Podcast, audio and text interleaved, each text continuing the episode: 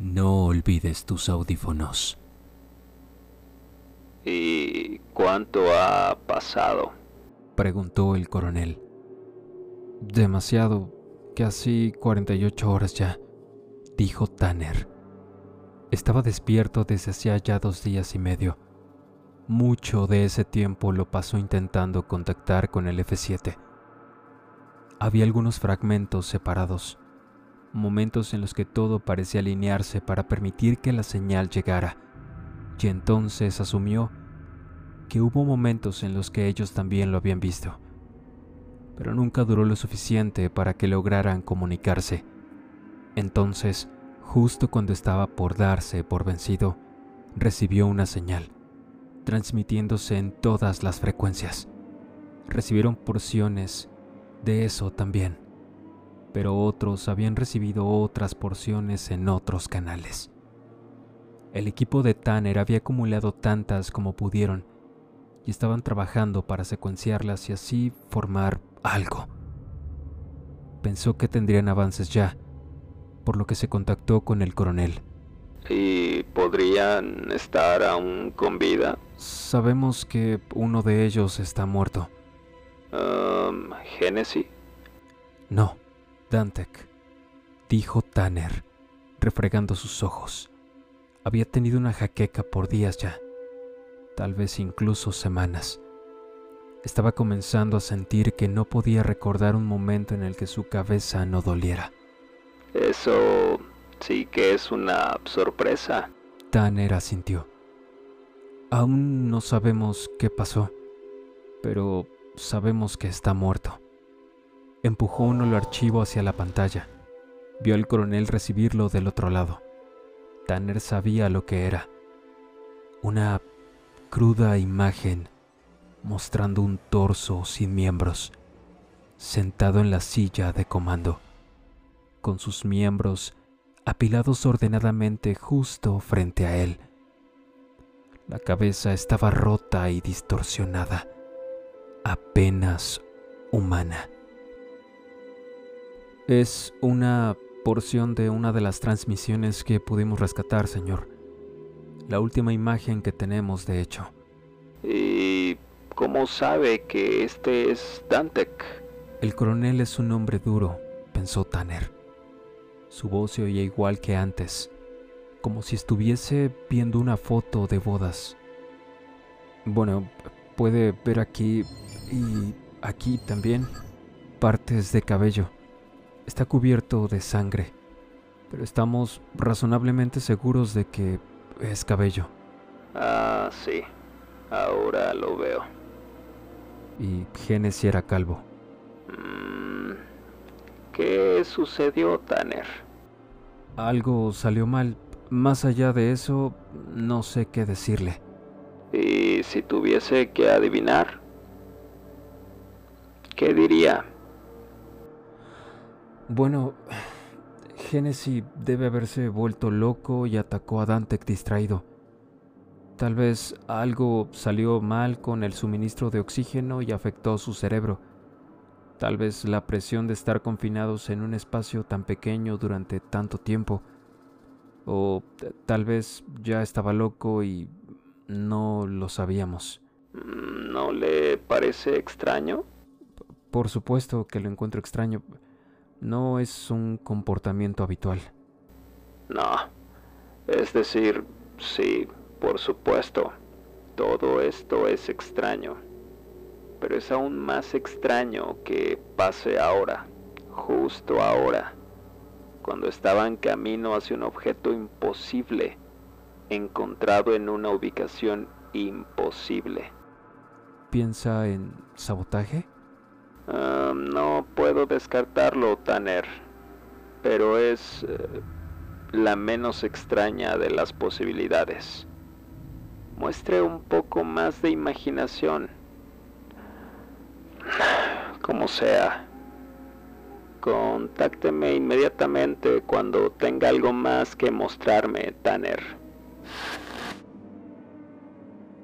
Punto de control presenta Dead Space Mártir. Capítulo 3. El nudo se ajusta. Parte 1.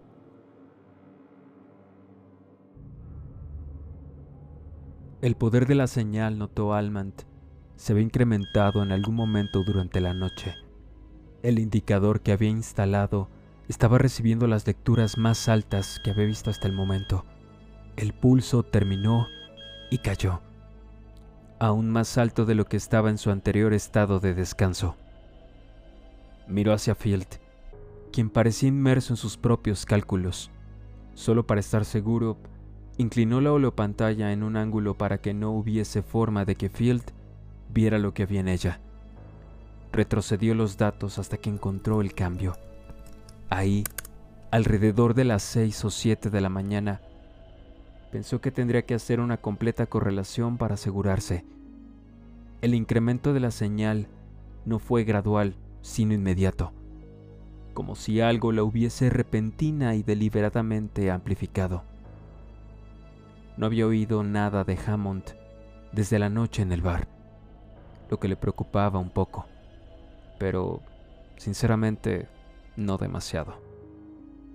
El técnico de seguridad seguramente estaba manteniendo un perfil bajo, siendo cuidadoso. Cuando quisiera ponerse en contacto lo haría. Mientras tanto, dependía de Almand descubrir qué estaba pasando. Ingresó sus resultados en la base de datos encriptada para ver si se correlacionaba con el trabajo hecho por otros. Los otros en este caso eran otros tres científicos, quienes como Almand estaban intrigados por la anomalía gravitacional y el pulso, y querían seguirlo. Showalter, Ramírez y Scott. Showalter quien tenía equipo más poderoso que el simple sensor de Almand, había recibido las mismas lecturas. A las 6.38 am hubo un pulso extraordinariamente fuerte, seguido por un cambio en el patrón de la señal. Señal que ahora se encontraba perpetuamente amplificada. Aún había puntos bajos y altos, pero el perfil básico de la señal era más fuerte y permaneció así desde entonces. Ramírez había notado algo más, algo que había recogido de las imágenes satelitales mientras trataba de determinar si hubo algún cambio en la condición misma del cráter. Un buque carguero, anclado a unas 15 millas del centro del cráter. Al principio no le presté mucha atención dijo Ramírez en el videoarchivo que adjuntó. Pero entonces regresé un día después y aún seguí ahí. Adelanté otro día y siguió ahí. Si es realmente un buque carguero, ¿qué estaría haciendo siempre en el mismo lugar? Así que ayer en la mañana contraté un hombre local que se hacía llamar Capitán Jesús, para usar su viejo bote a motor y acercarme para ver mejor. Llevé una caña de pescar conmigo una vez que estuvimos a unos 200 metros del buque, pedí al capitán Jesús que se detuviera y tirara mi línea al agua. El capitán me dijo que no, iba a atrapar nada. Cuando pregunté por qué no, me miró fríamente y me hizo notar que no me había molestado en poner alguna carnada en el anzuelo. No sabía qué contestar, así que no lo hice. El capitán Jesús miró hacia el buque y luego a mí. No son peces. Entonces dijo que no eran peces lo que quería atrapar y que esa clase de pesca me costaría extra. Al final, tuve que prometer al buen capitán pagarle el doble de su tarifa normal para quedarse en el lugar en que pudiéramos observar bien al carguero. No tenía identificación alguna. Fuera de eso, parecía un carguero de lo más normal excepto por el hecho de que había una grúa para elevar submarinos totalmente nueva en la cubierta. Eso fue todo lo que tuve tiempo de asegurar, dijo Ramírez. Estuvimos ahí unos cinco minutos, dos de los cuales pasé discutiendo con el capitán Jesús. No podemos estar tanto tiempo aquí, señor. Debemos irnos ya. Cuando una lancha apareció del otro lado del bote y se acercó a nosotros, tripulada por cuatro hombres musculosos con cortes de cabello militar, pero sin el uniforme de militar pertinente. ¡Ey, ustedes dos! ¡Muévanse! dijo uno de ellos. Estoy pescando, aclaré. ¿Pescar? Pesca en otra parte, niño, dijo. Estaba por comenzar a discutir pero el capitán Jesús encendió el bote y nos sacó del lugar. Más tarde, cuando pregunté por qué, todo lo que dijo fue, Esos, no, son, buenos hombres. Lo que me dejó con tres preguntas. Primero, ¿qué uso tendría un buque carguero si realmente lo es para un submarino? Segundo, ¿qué hace que quieran mantener los demás botes a distancia? Y tercero, ¿qué demonios está pasando realmente? Fin del video. ¿Realmente qué? se preguntó Almant. El último reporte de Scott, un suizo lacónico, no llegó sino luego de una hora. Era un documento. Lo lamento mucho, decía en su reporte. Tenía que revisarlo y revisarlo. Lo que seguía era una serie de capturas en sueco, ninguna que Alman supiera cómo leer. Luego de ellas, Scott escribió, datos insuficientes para estar seguro. ¿Estar seguro de qué? se preguntó Almant. Intentó bajar, pero el reporte terminaba ahí. Revisó la red y descubrió que Scott seguía conectado al sistema. Escribió Almant. Por favor, clarifica la conclusión de tu reporte. Por datos insuficientes, me refiero a que no hay suficientes datos, escribió. Sin suficientes datos, no podemos estar seguros. Scott era un buen científico, pero le faltaba un poco de habilidad para comunicarse. Concerniente a qué son los datos, escribió Almant. Datos sismográficos, escribió Scott. ¿Y entonces qué intentabas probar? Que la distorsión sísmica era algo generado por una máquina en lugar de actividad sismológica ordinaria. ¿Qué clase de máquina? Como dije en mi nota, escribió Scott, y entonces hubo un largo momento en el que la pantalla permaneció en blanco. Lo siento mucho, finalmente escribió. Ahora veo que lo dejé fuera de la nota. Un taladro. No tengo los suficientes datos para probarlo, y tal vez solo se trata de actividad sísmica ordinaria, pero creo que alguien podría haber estado taladrando en el centro del cráter. Almand inmediatamente se desconectó del sistema y salió para llamar a Scott.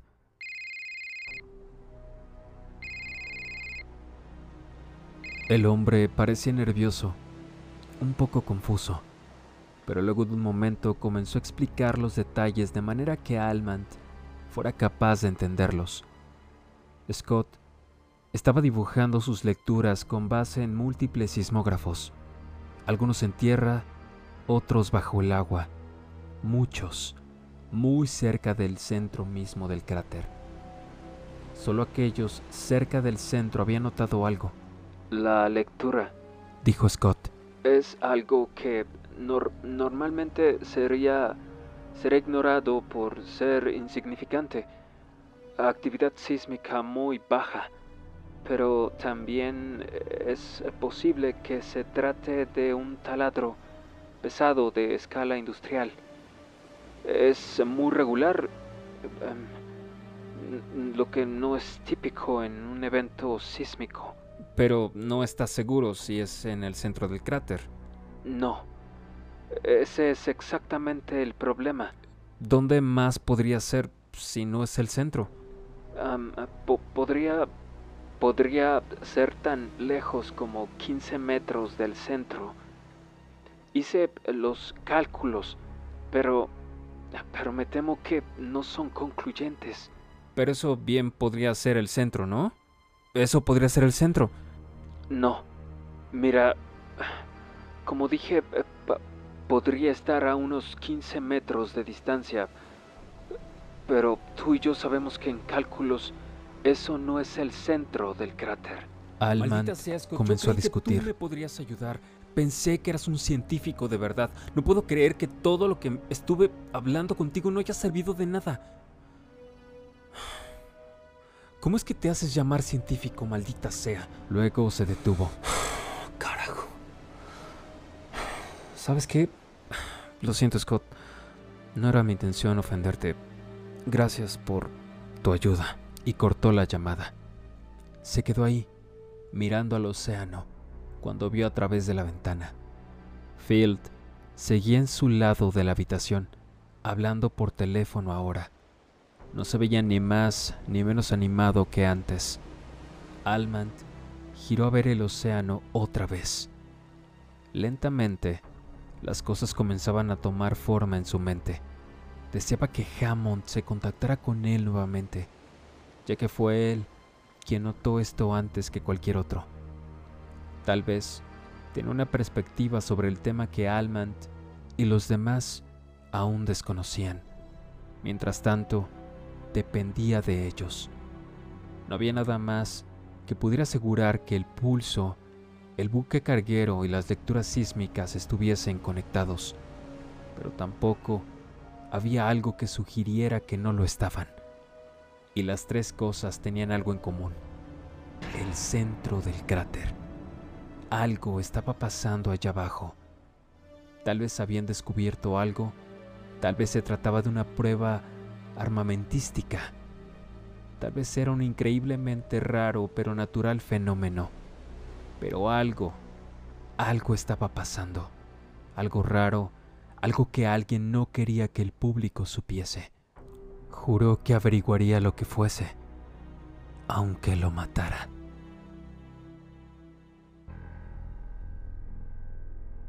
Ya lo tengo, señor, dijo Tanner, sus ojos rojos, su cara notablemente pálida había llegado a los límites de la medicación antisueño.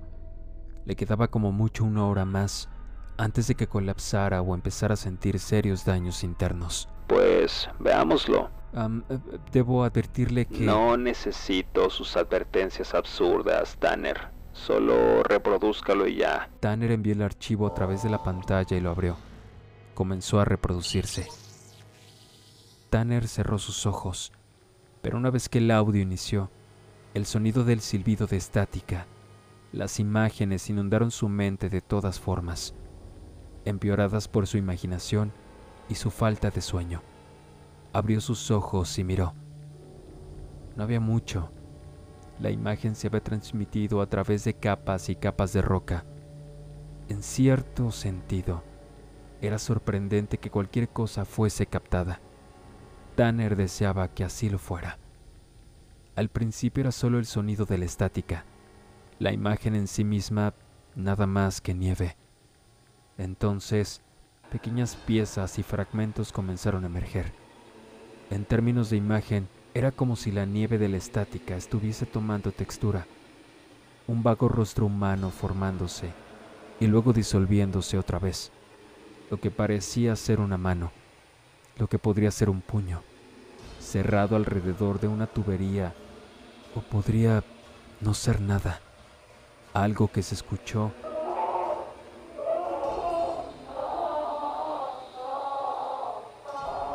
Como un grito. Y entonces, de repente, un breve momento de claridad. La cara de un hombre extrañamente iluminada y aterrada, su piel cubierta por algo, rápidamente distorsionándose otra vez. A ver, Tanner, congele eso. Tanner detuvo el video y lo retrocedió. Los ojos del hombre denotaban cierto vacío. Sus características estaban extrañamente distorsionadas, como si estuviese gritando. Su cara estaba cubierta con extrañas marcas, símbolos de algún tipo, que se extendían hacia su cuello y sus brazos. Génesis, ¿qué se ha hecho a sí mismo? ¿Qué usó para escribir? Ah, creemos que es sangre, señor. Puede verla goteando de su brazo izquierdo. Y parece haber un corte en su brazo. Tal vez es su propia sangre o la de Dantec. Si mira detrás suyo, también verá rastros de símbolos en las paredes que, asumimos, también están escritos con sangre. Mm, ¿Y qué significan esos símbolos? Aún no lo sabemos. Nadie vio algo así antes. ¿Seguimos? Sí, sí. Prosiga. Más silbidos, más estática, más imágenes vagas y distorsionadas. En un punto, un breve vistazo de un brazo que había sido arrancado de su lugar, su mano falta de vida, encogida como una araña muerta, una porción de la silla de comando manchada de sangre y Génesis en el fondo, zumbándose a sí mismo, cubierto de símbolos sangrientos. Hola, oficial James Genesis aquí. Y se disolvió otra vez. Parpadeó dentro y fuera de la existencia, junto con partes de palabras. Nada que pudiera ordenarse. Entonces, algo que sonaba como vergüenza, o tal vez parte de otra palabra. Algo. Vamos a ver. En la pantalla, Genesis apretó su cabeza y luego fue reemplazada por estática, a color esta vez. Cuando apareció, estaba dando a la cámara una extrañamente extasiada sonrisa. Pista, Dijo, simplemente no. No importa. Tendremos que... era difícil encontrarle sentido, pensó Tanner. Pero sea lo que fuese, no era bueno. Entonces, Genesis estaba otra vez. Con esa misma sonrisa intensa, se había acercado a la cámara, casi llenando la pantalla. Vírgenes. dijo, e hizo un gesto fuera de la cámara. Luego seguía ahí, aún hablando, pero siendo poco más que un fantasma en la estática. El sonido completamente perdido, hasta que cerca del final regresó. La imagen era clara ahora. A entenderlo. Entenderlo. Destruirla. Génesis se quitó del medio, revelando en la silla de comando, detrás suyo, las piezas del cuerpo de Dantec. Fin del video. ¿Y cuántas personas han visto esto? Esta versión en particular, tres de nuestros técnicos, pero fue transmitido en general, así que muchas personas han visto distintas porciones de ello. No hay manera de decir quién vio qué cosa. Entonces no tiene sentido matar a los técnicos, ¿cierto? Ah, ¿Cómo dice? Esto es eh, grande, Tanner. Mucho más grande de lo que se pueda imaginar. Es mucho más importante que una vida o dos. Hay billones de personas en la Tierra. La gente es desechable. Pero esta cosa, sea lo que sea, es lo único que jamás hemos visto. Eh, ¿Está diciendo que soy desechable? No, no tome esto de mala manera. En este momento usted es menos desechable que cualquier otro. Pero si las circunstancias se desarrollaran de la manera equivocada, Tanner, usted se volvería desechable. ¿Eso le molesta? Sí, sí me molesta. Bueno, entonces no deje que el desarrollo de las circunstancias sea el erróneo. Mire, le daré hasta la mañana. Averigüe cuán ampliamente fue esparcido este video y cuánto de él ha visto la gente. Despliegue a algunas personas en tierra que puedan hacer las preguntas justas sin llamar la atención. Una vez que sepamos dónde estamos parados, pensaremos qué hacer. Corto.